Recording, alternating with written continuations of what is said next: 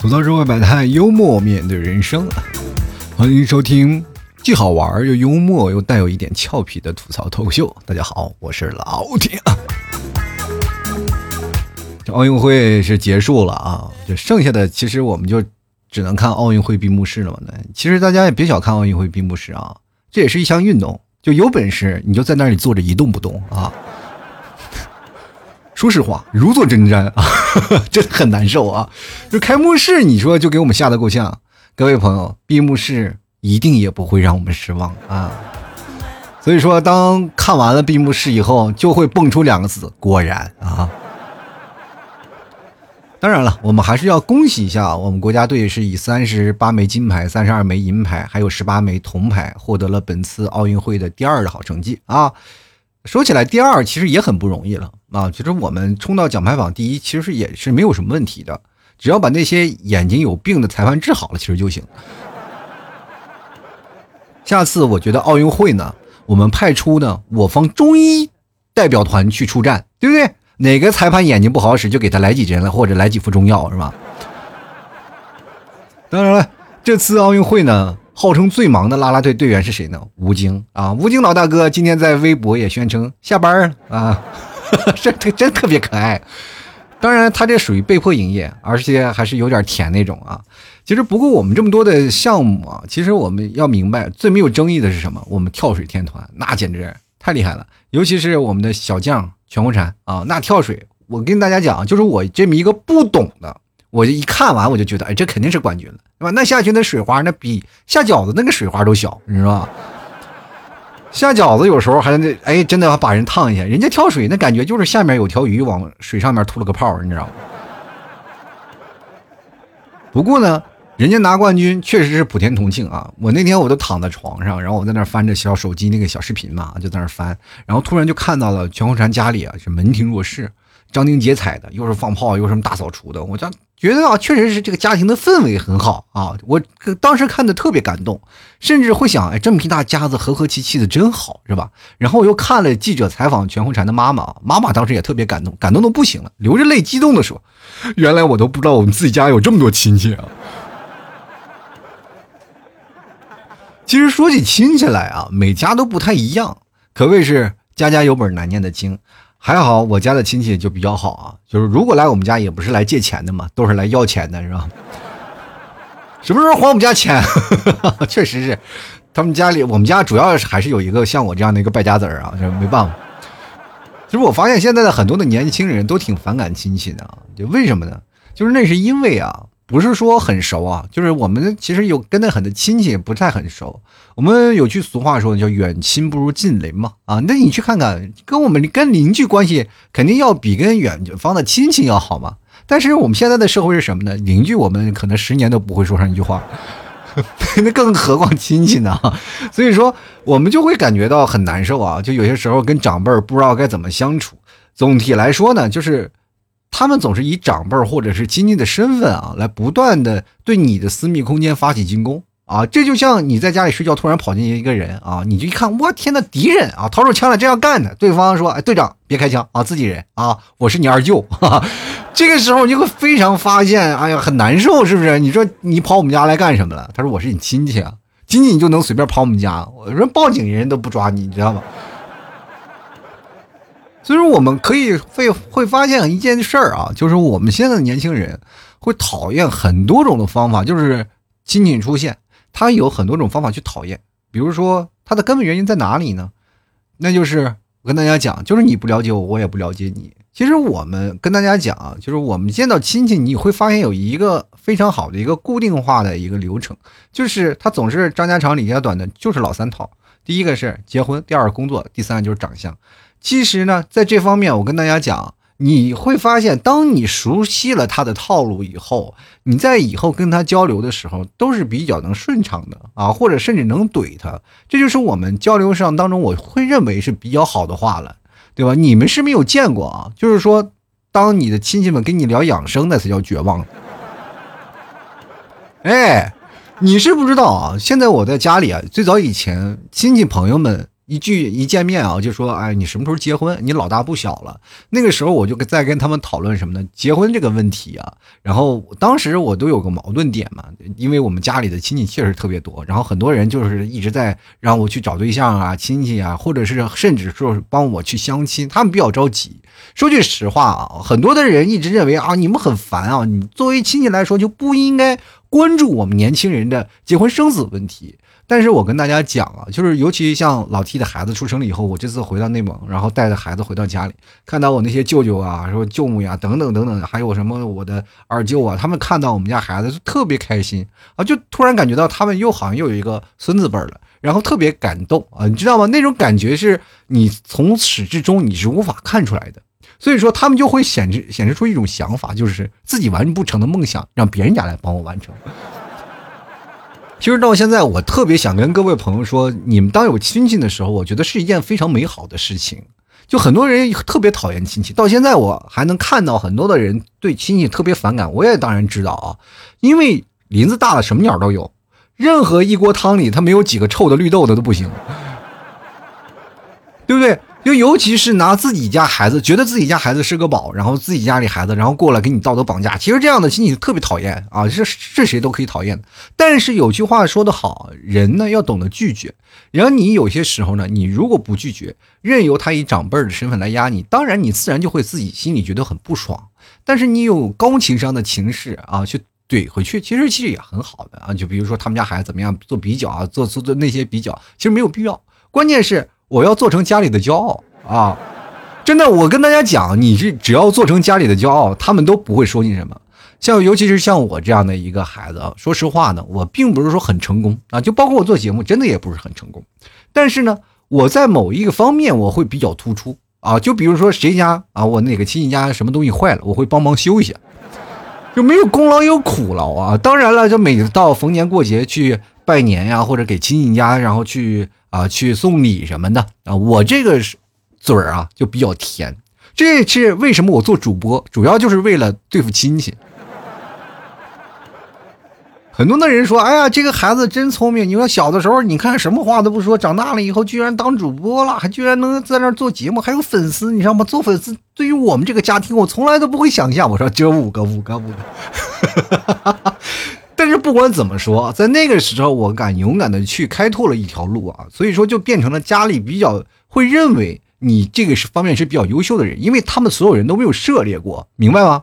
如果说在家里有人要问你什么，一套英文直接给打懵。我跟你讲，真的，你拿你的长处去打他，这个你们那些亲戚所有的那个他不懂的点，他完全就直接懵掉了。你不要跟他怼什么张家长李家短，比如说他说你为什么不谈恋爱呀？你说你为什么你不谈恋爱不行？他们你看你就有什么舅肯定都结婚了吧？对吧？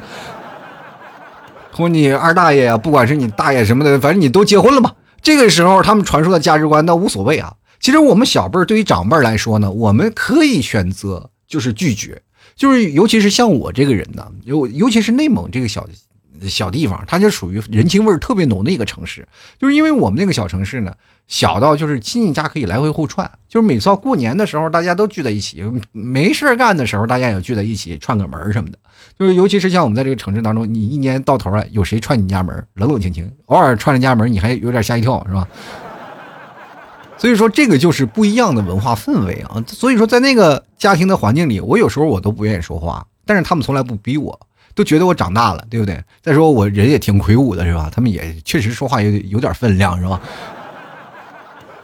主要我这张嘴是比较损，我就我觉得这个东西是不可复制的，就因为我这个人呢，说话呢，就是包括在大家一起吃饭的，我虽然说跟亲戚们也不怎么爱说话，但是有些时候语出惊人啊，我就往往能吐槽上非常有意思的点，让大家都哄堂大笑，大家都笑。我觉得长辈有他们长辈的乐呵，但他们如果要涉及到你的私密的生活的时候，你就拿你的长处去攻击他，就不要跟他去聊家长里长短。比如说你本来就是一个单身，你去跟人聊婚姻的问题，肯定不适合。真的，我跟大家讲，因为你们的观念是不一样的，就因为在老一辈儿的观念，他们是结了婚以后生了孩子，自然会把日子过起来的。他们的眼中是日子，不是爱情。你眼中的帅哥美女，你的梦想的爱情，白马王子和白雪公主，那其实是在你的幻想当中的，你没有成为事实。所以说，你拿你的幻想去跟一个现实当中的亲戚去聊这件事情，聊不到一块儿，就是两个人的理念是不一样的。但是他有亲戚这个辈儿，所以说他作为一个过来人就可以说你，所以说你内心肯定不爽，你爽才鬼了呢，是吧？这个时候你会发现哦，这个。你在幻想着白雪公主啊，就是幻想白雪公主啊，然后你说啊，我心中当中我一定要娶个白雪公主，然后那个你的亲戚就会扮演老外婆，首先先把白雪白雪公主先毒死，我跟你讲。然后你说啊，那我想我等白马王子啊，那你去想想，白马王子是来了，骑着白马的来了，他一不小心呢，突然发现他变成青蛙了，谁？女巫？你亲戚又把这个你的白马王子变成青蛙了。你说我那青蛙嘛，闻我闻你一口，你就变成了真的王子了吧？一一看那池塘里满地的癞蛤蟆，你找不过来。哎，我我的王子呢？你你挨个亲吧，那那亲到哪个是哪个啊？所以说这个双方添堵的问题，关键在于你们聊天的话题，是吧？人俗话说嘛，谣言止于智者。就是他们家姐，呃，就是家庭的那些成员们啊，比如说那些亲戚，肯定是有一些谣言。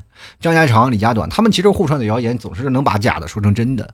就比如说啊，就有一次我，比如说谈恋爱嘛，谈恋爱，我妈老是逼婚，你知道吗？其实那些亲戚都不重要，亲戚呢就好好比如是父母的僚机，我爸我妈是主要的战斗机，然后我那帮亲戚啊就主要是僚机。你以为他们愿意说你这些事儿啊？那有些时候都是我妈他们传的的。那段时间逼婚逼的特别严重，你知道我有一段时间我就甚至啊就是都崩溃，你知道吗？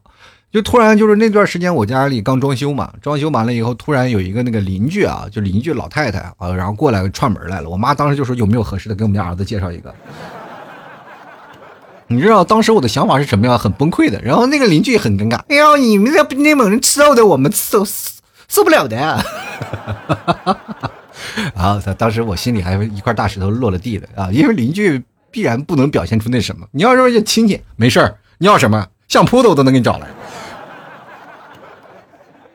所以说问你的几个问题，就比如说问你工作呀，问你学习呀这些东西，它其实是有一个对比的参照物的。那可能是自己家的孩子呀，或者怎么样，哪怕自己家孩子再不是，他都会认为自己家孩子 OK 的，是吧？这个时候你就跟他说出你的长项啊，这这。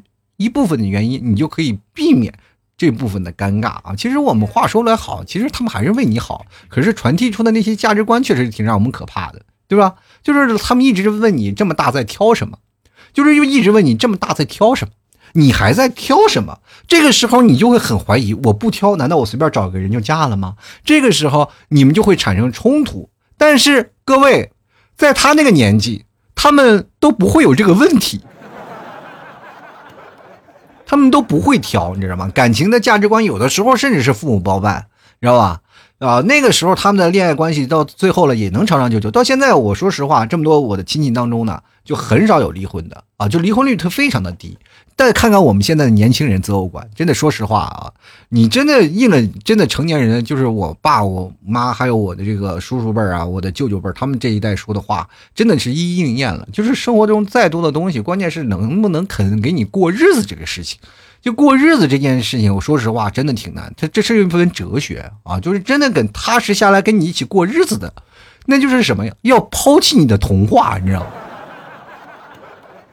然后男生不管是大男子主义啊，或者是女生啊，或者有什么问题啊，他们互相争吵啊，就总知道是你们两个人要把日子过起来，挺难的。其实对于现在年轻人男女来说，男生也有男生的主观意念意愿啊，女生也有自己的主观意愿，所以说两个人就容易吵架，到生活到最后呢，就是老是打仗。就是老是对，哎，你你是该谁赢啊，或者是彼此拉扯，所以说就造成了家庭的关系的不和谐，以至于你身边的例子越来越多，你就会越来越反感亲戚说的那些话，到最后你真正的成为了你，嗯，比如说你可以跟一个人长相厮守的时候，然后终于有了那句话应验了的时候，你才会想起那个亲戚说那句话，说的是真的，太对了。但是你一辈子都学不会，因为他们那一代的思想跟我们这一代完全不一样。因为我们这一代是完全是开放式的，跟他们那一代不一样。而且我跟各位朋友讲，你为什么我希望你们珍惜亲戚来说呢？就是因为我们的下一代可能很少都有亲戚了。真的，你不知道你现在你是什么样的一个状态吗？就是因为我们各位啊，我们还有堂哥堂姐是吧？对吧？是有堂哥堂姐。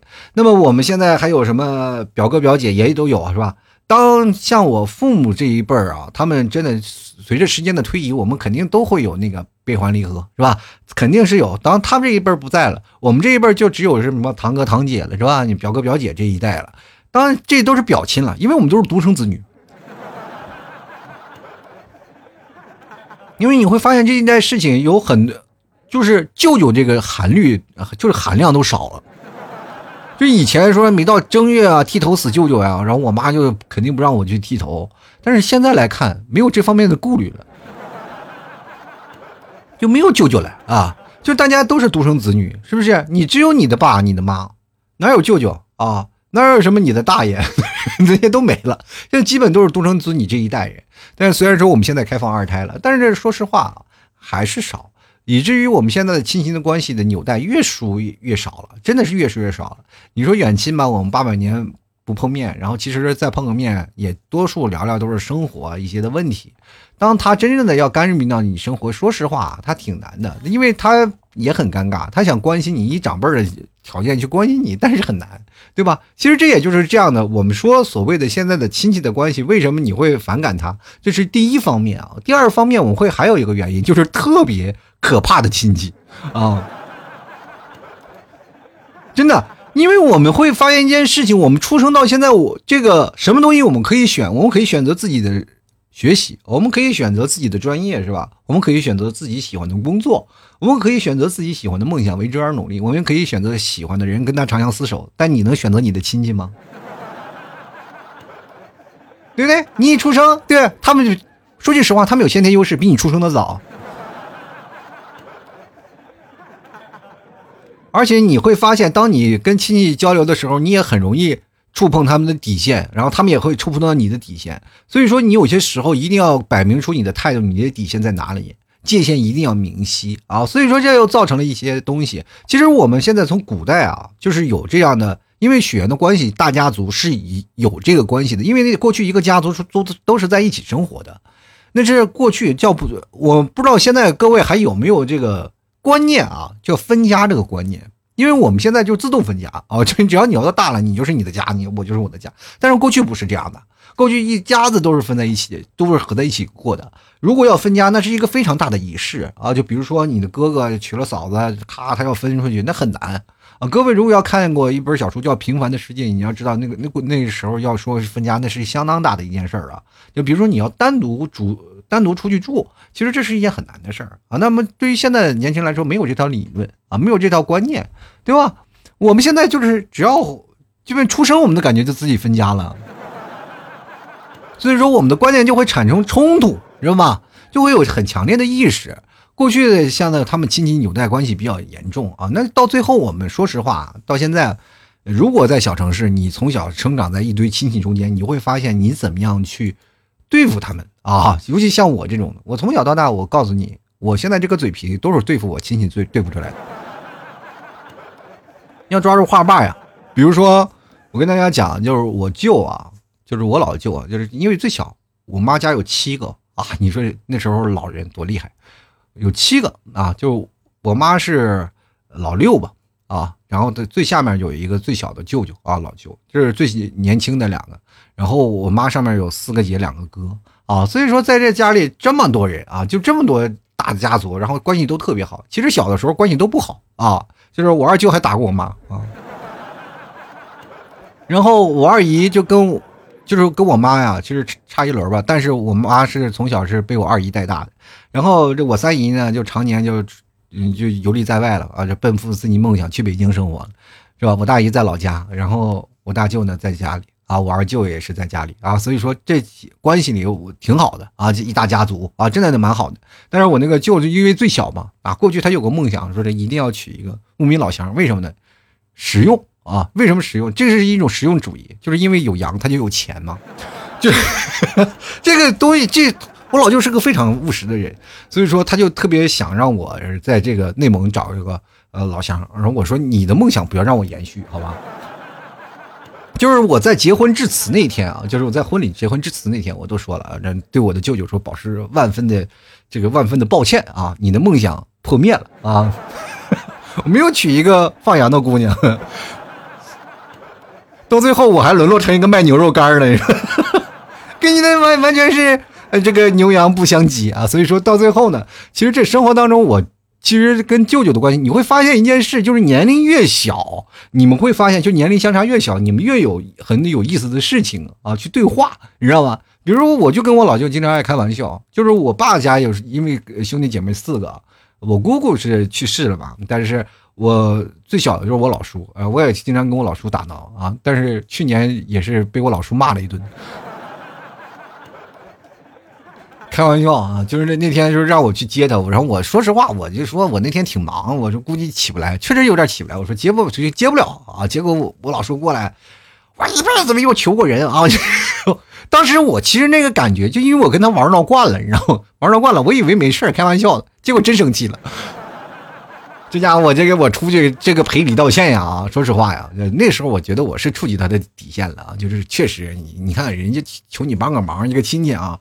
这个东西，我跟大家讲，你你不要以为这个亲戚给你提出的那个无理要求，我觉得这个要求是挺好的，对吧？你作为一个晚辈儿，你去接他，然后关系又这么好，然后又 又岁数又不差差那么大，然后经常我们一起开玩笑，所以说这个时候呢，就应该去啊，就你叫一下，是吧？每次我回家，人家我老说，每次准备好涮羊肉了，每次我都去吃，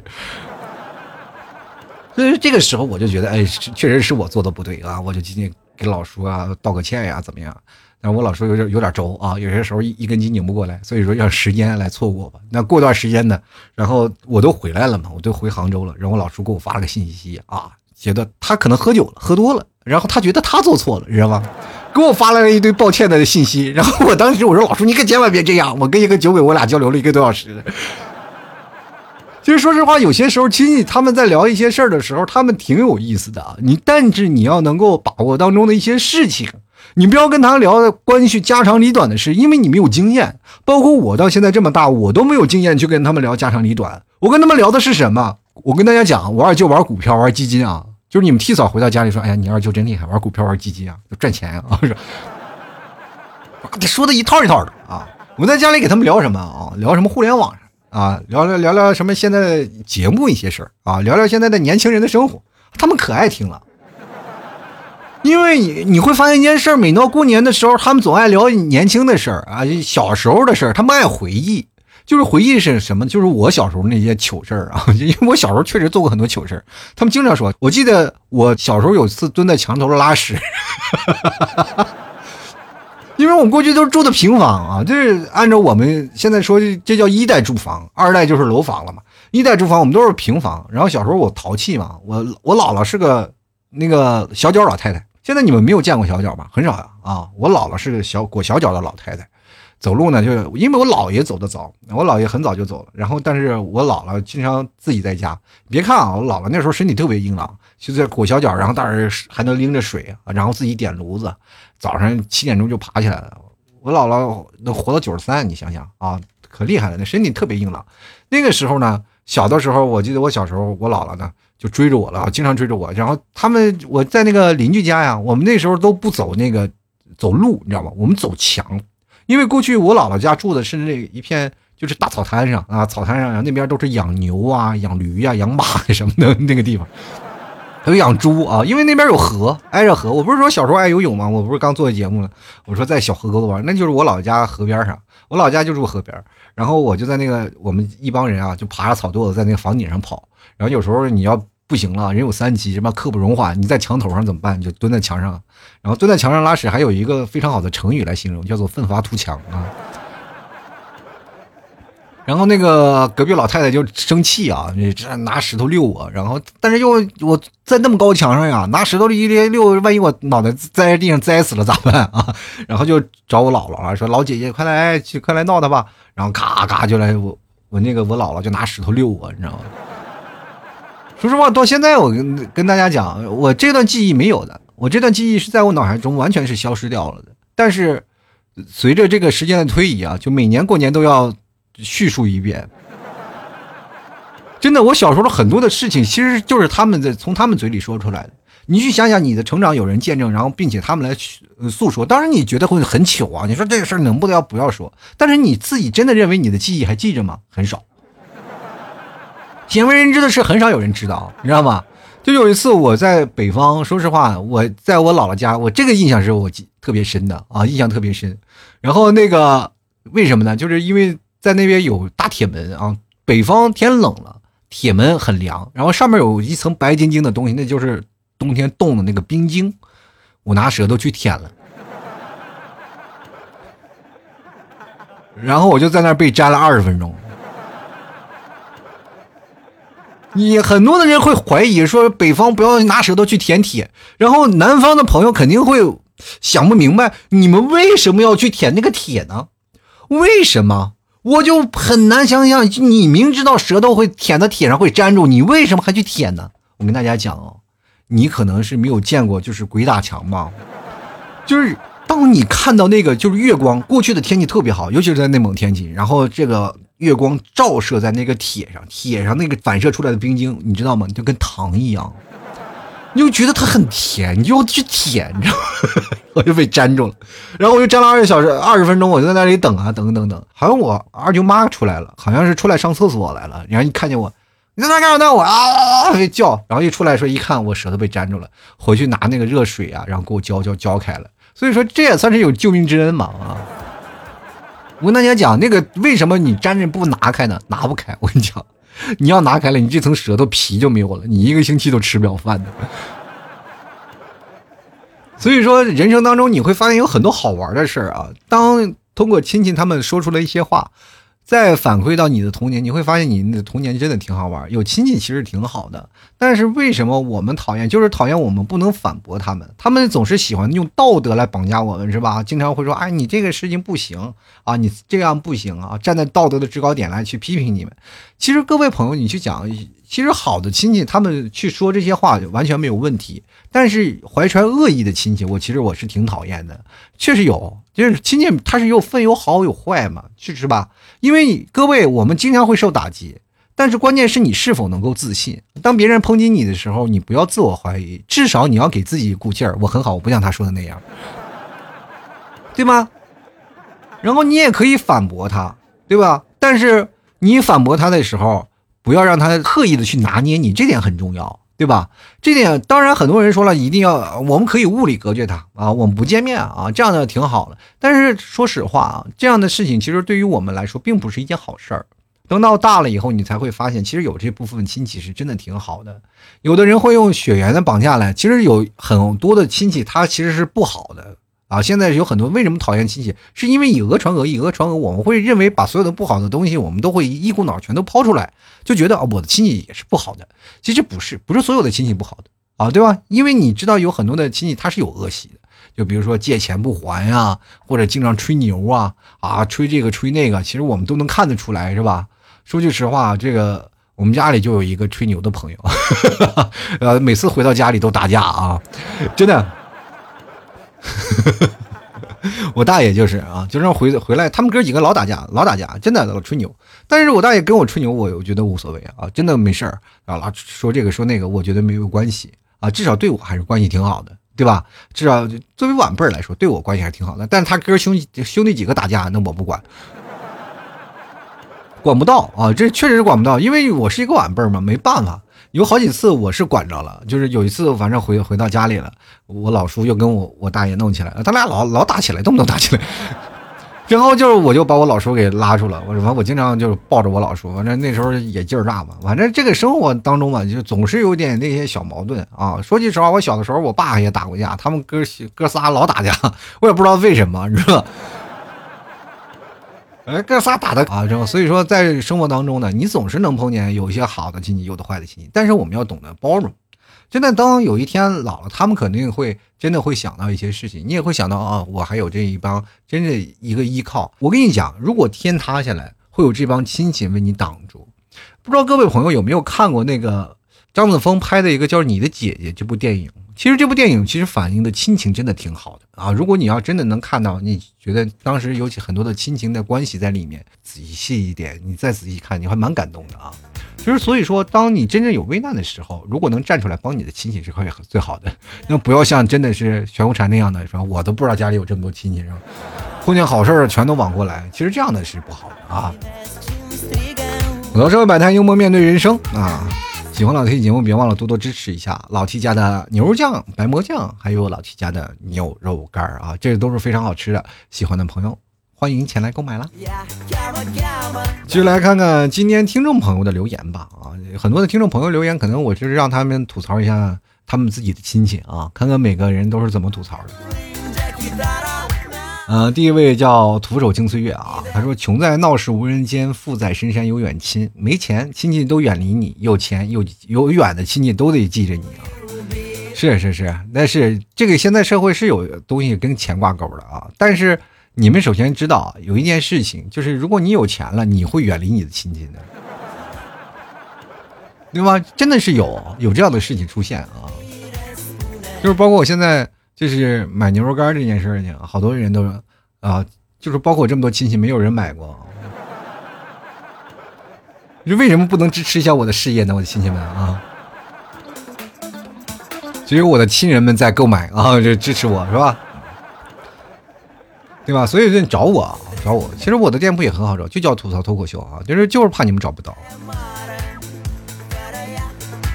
接下来看啊，按说了，T 哥呀，没啥好吐槽的。只要别和他们谈利益就行，就是不要谈利益。其实谈钱也没有关系啊，你跟你的亲戚谈利益、谈钱也没有什么事儿，对吧？你挣多少钱，其实跟他们没有什么事儿。呃，你最好少说点儿，说多了没准他还找你借钱啊。当然，很多人说多了都有面子，其实好多人回到家都面子工程啊，什么开好车呀，租个好车怎么回事儿？呃，去年不是有这件事儿吗？回到家里时候租个宝马或租了个奥迪回到家里了，结果疫情出现了，在家里隔离了，完了那个宝马按天算钱了，你。那小伙在家里就崩溃了啊！所以说人呢，实在点其实没事儿啊。就来看十万八千里啊，他说：“哎呀，七大姑八大姨真的是很伤啊！我姥爷五个女儿啊，所以我有四个姨妈。然而呢，我大姨、二姨、四姨都生的是女儿，所以每次家庭聚会我就特别尴尬，阴盛阳衰呀，多好呀！你你要知道，阴盛阳衰在这个方面当中啊，所有的姨都照顾你。”我不知道你们是怎么想的啊？就是我其实特别喜欢这些姨家，我对反而这些叔叔啊、舅舅家就是很少去。小的时候我也是，就是哪个姨呀、哪个姨家我就经常去。包括像我爸家就只有我姑姑家，我就最爱去我姑姑家。从小到大我都爱往我姑姑家跑，所以说我妹妹关系跟我特别好，对吧？就是我真的是从小到大我每个姨家我都去，是吧？只要是姨家关系就特别好，人家就特别喜欢男孩啊。而且那些表姐啊，你说你都喜欢啊，尤其是那个姐姐们，跟我关系更好了，那简直是有这么一个弟弟，就是哎呀，你个臭弟弟，是吧？我 我每次回到家里，我就损我大姐啊，我我把我大姐，哎呀，你个臭孩子啊，笑死了！每次回到家里，我都就是逗她啊，我每天都逗。当然，你们要没我这个嘴呢，你就吃就行啊。我记得我的那个时候已经很大了啊，就是快三十了。我大姐每次给人发红包的时候，都去抢一个，不给都不行啊。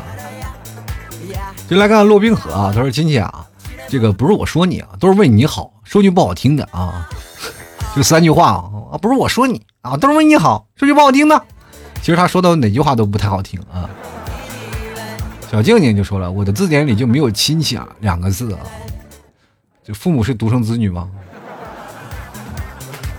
其实说实话，这个有亲戚真的挺好的。如果你没有亲戚，就有些时候呢，你会觉得有点孤苦无依的感觉。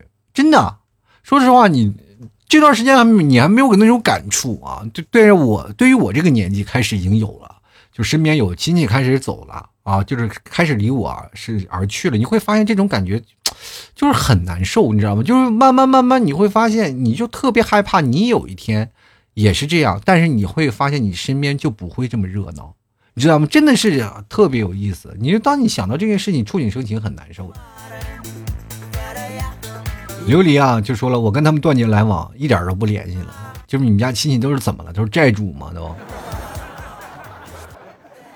对吧？我就奇怪了，你们这个亲戚是有多远呀？远房的亲戚，我真的，我说实话啊。我有确实有有远房亲戚，但是每次呢待客都非常非常非常的那个热情，呃，毕竟是没有什么经济往来的，只有亲情往来，这样的关系就真的就蛮好的。就是特别多的远亲啊，我觉得关系都是蛮好的，并不是像我们现在很多人说的，我不知道啊，就因为我没有经历过这样的亲戚的家庭，因为我们目前我在我这边家庭的氛围都比较好，对吧？就包括你们提早去我们家里，他们都感觉，哎呀，你们这儿的人生活怎么都这样啊？吃个饭干什么呀？一顿夸呀！真的，我们那儿饭桌的礼仪就是不停的夸，哎呀，真好，这个真好，这个真棒，那个真好，真的从来没有说过什么坏话啊！啊，这个工作特别厉害啊！反正不管你是什么，都是捡好的听的说。所以说我们那儿的文化，酒桌文化特别好。反正你说的好听了，我就高兴，多喝点儿啊。说实话，有时候你在那个饭桌吃饭，你就有点吃不下去，你觉得自己有点太优秀了，有那种感觉啊。继续来看看这个薄荷糖微微凉，他说好像没有什么奇葩亲戚啊，因为都不熟啊。其实有些时候你要对亲戚不熟的话呢，就你你主动去跟他们聊聊啊，没准他们还都关照你呢。我不知道你们是怎么回事，反正我那时候吃百家饭，我是每家都去吃啊。就为什么我就要每家都去吃？说哎，你你爸你妈不管你们，不是不管，就是他们管的太厉害了，回家就要挨打，你知道吗？我一跑跑好几天啊！就我爸那个时候没有什么电话，也不在他什么通信的啊，都是挨个家。我我爸我妈骑着自行车挨个家里找啊。那个时候有些时候他索性他就不找了，找不着他就不找了嘛。过几天我就乖乖回来了。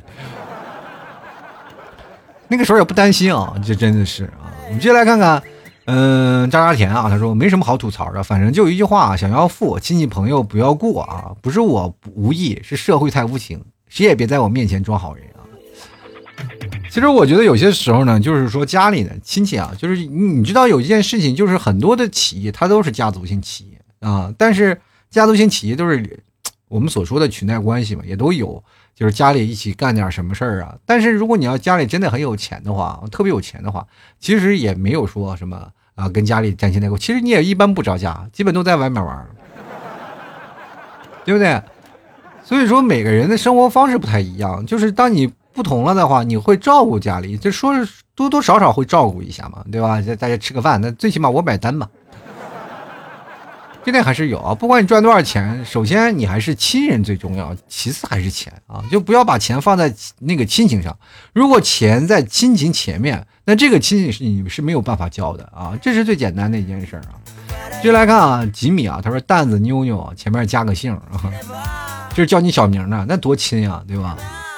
是吧？你去想想，世界上还有几个能叫你小名的，对吧？能叫你小名的人都是特别亲的人。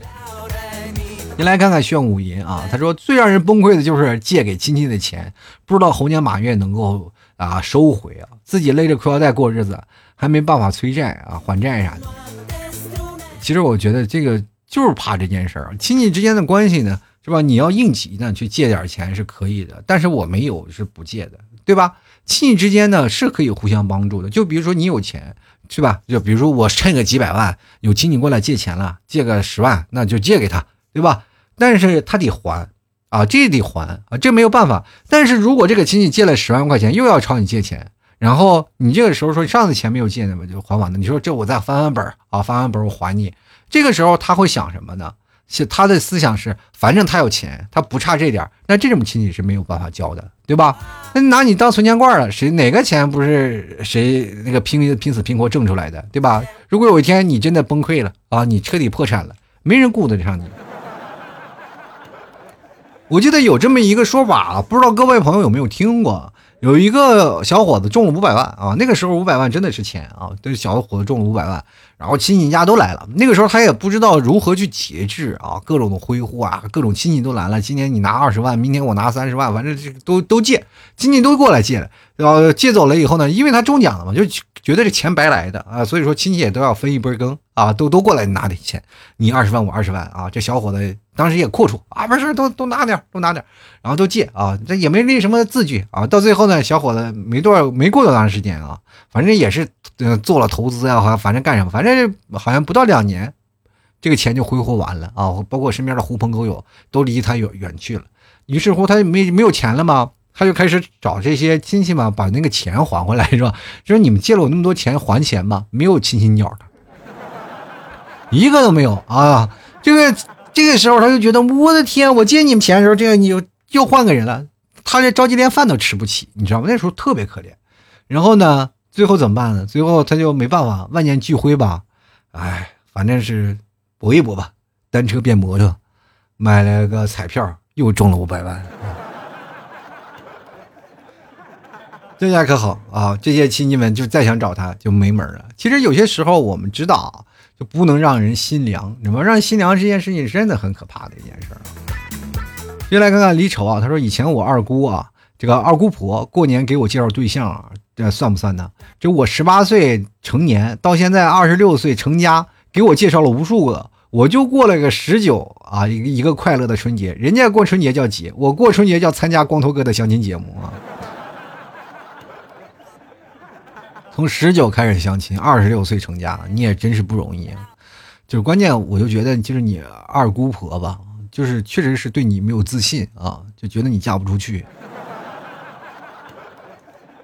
真的，如果但凡对你有有姿色、有点自信的话，他都不会强迫你去相亲的，是不是？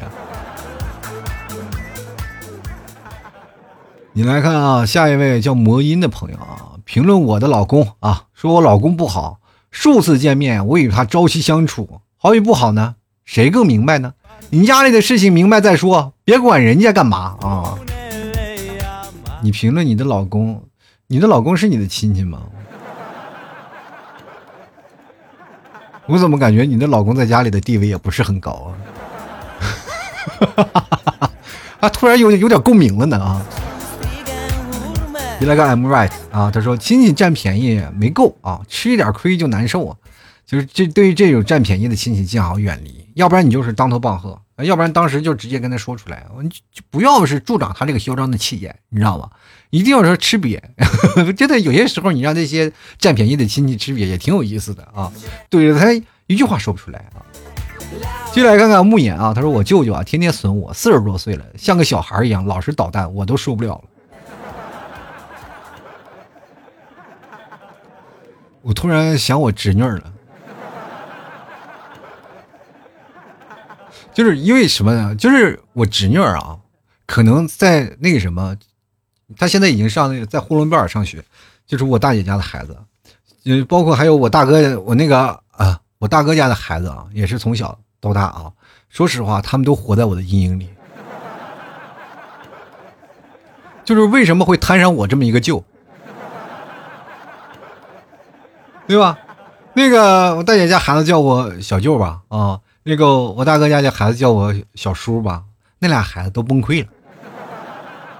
俩人就是我跟你讲啊，他们俩在吐槽他们俩，他们俩把他妈和他爸叫过来，他们四个我一块吐槽。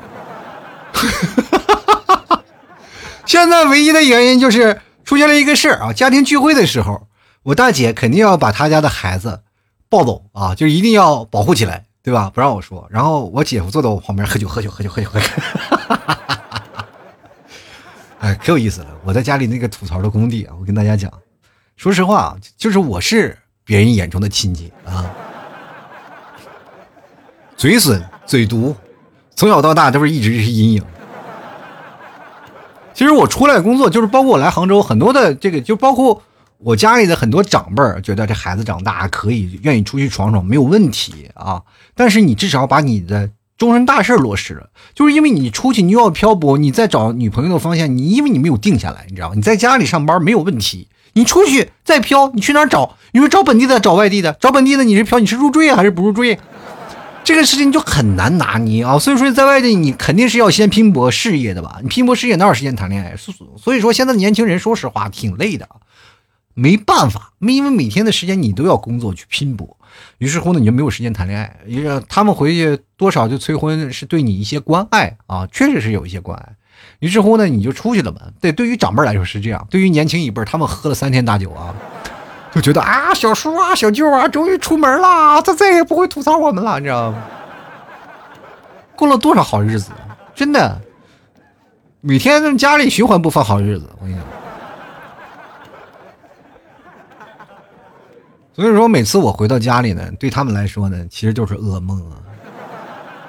当然了，家里也要有这么一个开心果嘛。我在家里开玩笑啊，这不管怎么样，大家一起聊聊天啊，逗逗闷子呀，特别好玩，对吧？像长辈们，像我那些哥呀，都叫我傻孩子呀，你个死孩子呀，反正怎么样，这都是生气说的嘛，没办法啊啊，所以说这个东西也没事啊。关于他们小时候做那些事情的把柄，我也握在手上，对吧？所以说他们也不敢怎么样，因为毕竟你们都是有老婆有老公的人，是不是？不要我，因为你你是见证我的成长，但是多少次的成长，我都在你的路上，你知道吗？卸下了好多的绊子啊！因为你们曾经年轻干出那点什么事儿，我都都门清，你知道吗？这就没办法啊！小的时候呢，大家都皮啊，所以说那些哥呀姐都带着我，结果呢。到他们婚后呢，他们反而很怕我，因为我攥着太多的把柄。这时候仗着我那帮亲戚他不听我的节目，他要听我的节目啊，炸了啊！家里群就炸了。我跟你讲啊，确实是，现在家里的基本聊天的方式都是各种的防防病措施啊，基本都是艾特你、艾特我、艾特那什么，就你看看病去吧啊！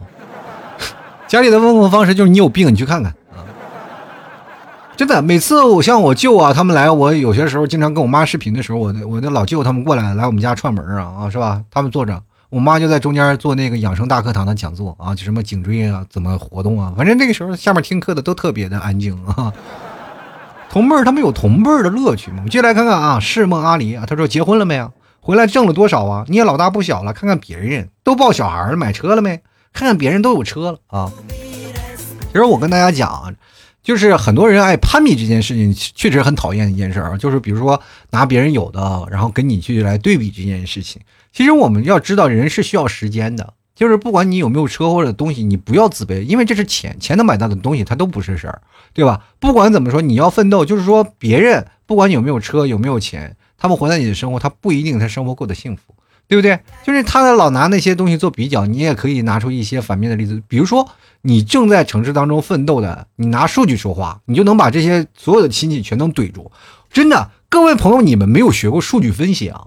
就是没有说学过数据分析不要紧。现在市面上有很多的，就是包括每每年啊，中国那个都会发一些，就是一线城市或二线城市的一个单身数据报告。这个数据报告说，现在年轻人多数有多少多百分之多少百分之多少？你要把这个数据要记清楚，记清楚呢，以后你每次回到家里你要备课。就是现在绝大多数的年轻人为什么会没有？他的幸福指数是多少？你把这些东西就是做成一篇演讲稿给他背下来。当你的亲戚说这些话的时候，你就给他背这段演讲稿。我保证你的亲戚再也不敢跟你对话了。你知道吗？就是有一年，因为什么我要做节目？我做节目确实是有对单身男女的这个数据啊进行了做了一个比较，对他们这些每个数据拿捏都比较的比较多。然后所以说那次我做了单身节目的话，我就把这些所有的数据我都记住了。那是好像是二零一九年的数据吧？好像是一九年还是一八年的数据？反正我把那些数据都记下来了。然后回到家里，那确实是那时候我岁数比较大了嘛。然后家里人都说啊，结婚呀，怎么样？干什么呀？然后赶紧逼我给你们提早结婚吧。然后我就跟他聊一下现在单身男女的这些数据啊，把这些数据全都跟他们说了。当时你知道吗？所有的人都崩溃了。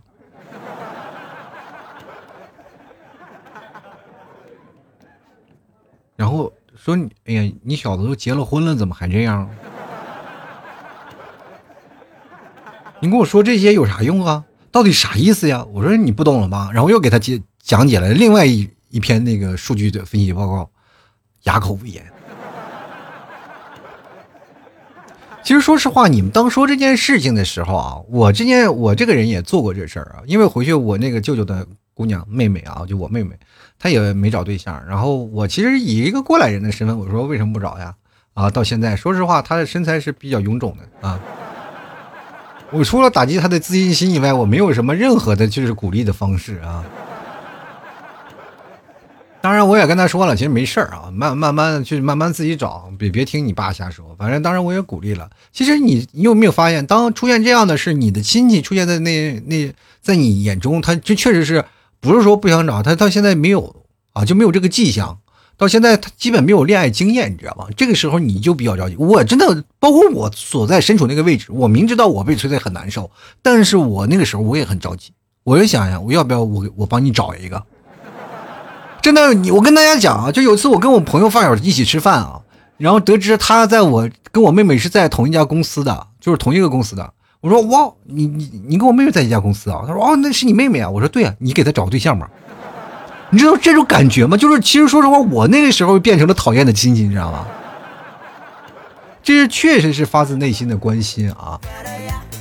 就来看刘志国啊，他说俗话说远亲不如近邻嘛，但是有些时候近亲也不如近邻。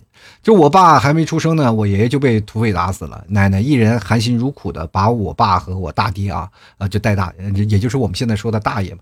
然后但是成家以后呢，大妈和我妈呢合不来，虽然是隔一墙啊，隔一墙，但是呢。从来都不往来，也不说句话啊，感觉关系比外人还不如。在初中之前呢，我们就没有过叫过大爹和大妈两个堂哥和堂姐啊。平时家里盖房子或者办喜事儿，什么都是请客或互不互相不请。反正呢，从小父母灌输我们就是两家就像仇人一样。小时候一直想不通，只是觉得家里面亲戚怎么这么少。等长大了就慢慢明白了，不管亲戚多少呀，家家都有本难念的经啊。其实家里如果要不和的话，真的可怕的，你知道吧？就关键是，尤其是这个妯娌之间的不和，哇天哪，那老爷们儿简直是一点话语权没有啊！但是这是你们之间的，就是在我们那个范畴里，就是就是儿孙自有儿儿孙福，儿孙自有儿孙福，就是不管长辈打的再厉害，但是我们这一辈都没有关系。啊，还是保持你该去他家吃饭，你去他们家吃饭。接下来看啊，刘志国说补充一点啊，我爸和我大爹还是说话的。你看，你看，你看他们老一辈说话的，但是你们年轻一辈不说话，是被妈妈控制了吗？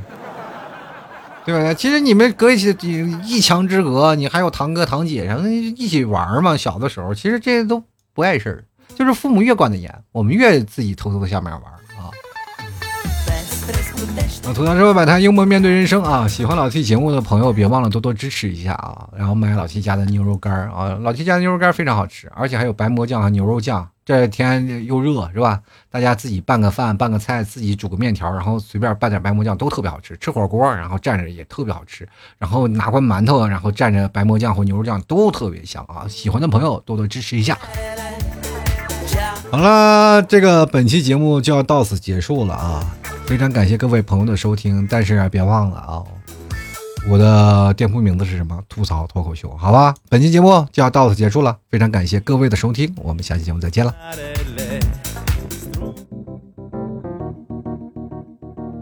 老 T 的节目现在结束，请大家鼓掌。